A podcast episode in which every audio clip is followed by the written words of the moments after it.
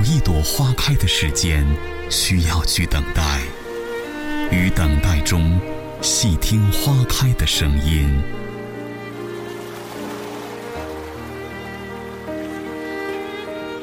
有一盏茶浓的间隙，需要去品尝。在品尝里，静观茶叶的沉浮。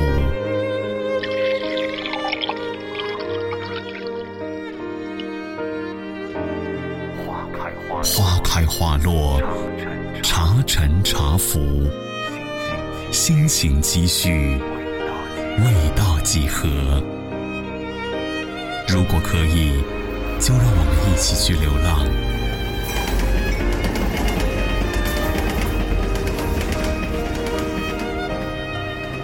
流浪在冬日傍晚的街头，流浪在暮色降临的小路。乐音网络广播电台，带你一起一起去流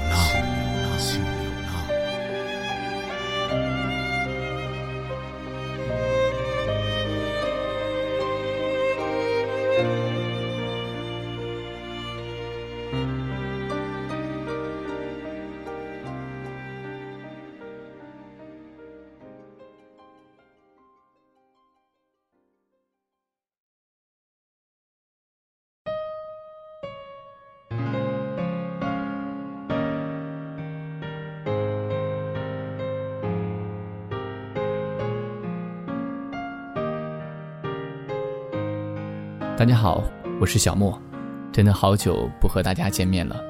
那今天呢，小莫为大家推荐一篇文章，是摘自《邻居的耳朵》，名字叫《那个曾叫做梦想的东西》。这个世界唯一不变的地方，就是一直在变。我们曾经以为会用一生去追求的梦想，也许会在漫长的时光里。渐渐被忘得一干二净。这说不清是对，还是错，因为我们的每一个目的地，总是因为正确，才朝向它的。我的关于初中的记忆，篮球占了很大一部分。买一摞一摞的杂志，买无数张海报，看各种比赛，搜各种视频，谈论各种 NBA 新闻。那时麦迪还在火箭。艾弗森还在费城，科比和加索尔是一对好基友。那时詹姆斯独自一个人在骑士挑大梁，韦德在热火玩突破，波什在猛龙送人大火锅，一切都是那么美好，而又充满期待。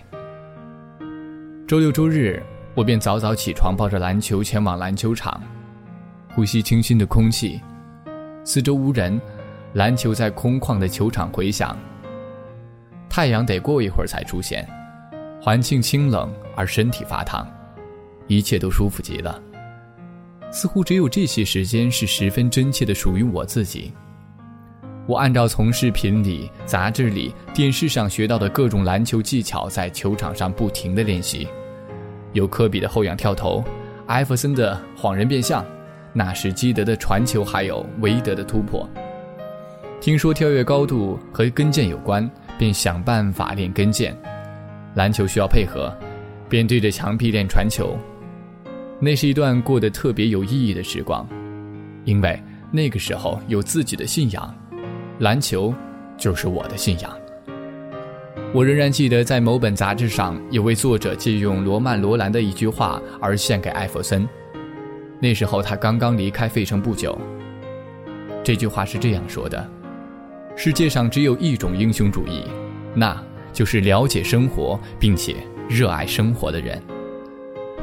后来中考结束了，在接近三个月的暑假里，我几乎每天都泡在篮球场，下雨便下雨，骄阳便骄阳，只要不是十分恶劣的天气，几乎都能在球场上看到我。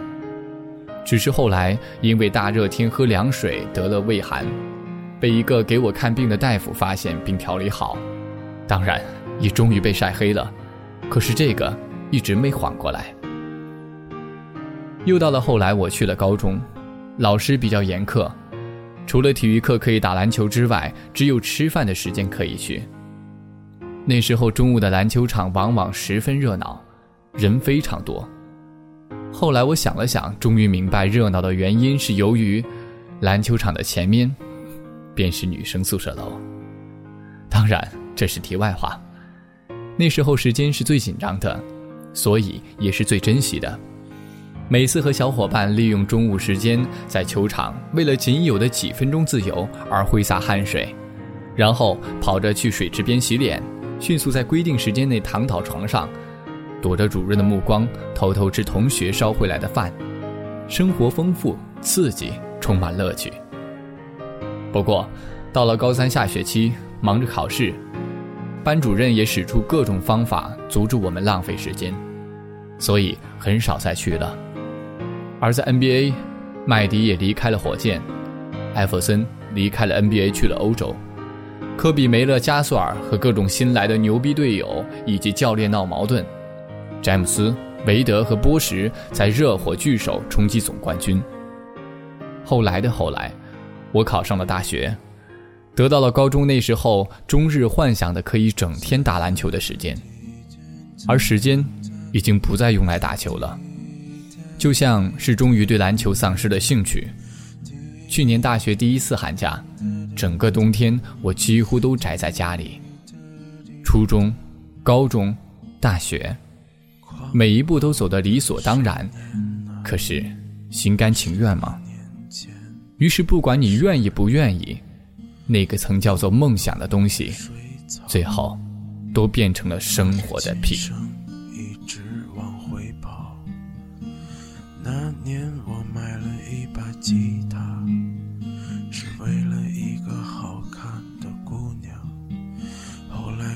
娘不知去了何方。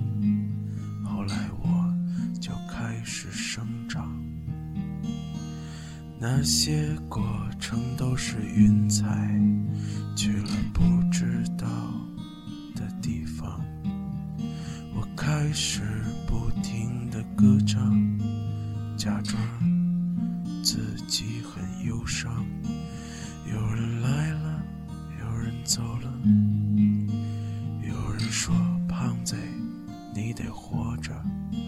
乐音网络广播电台开播了。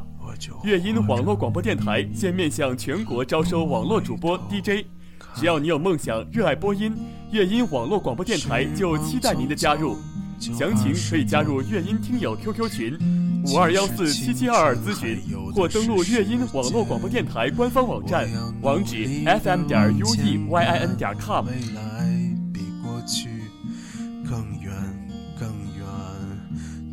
唱歌的人啊，我祝愿你们不要悲伤，我的姑娘，我的梦想，跟着我，别走丢了。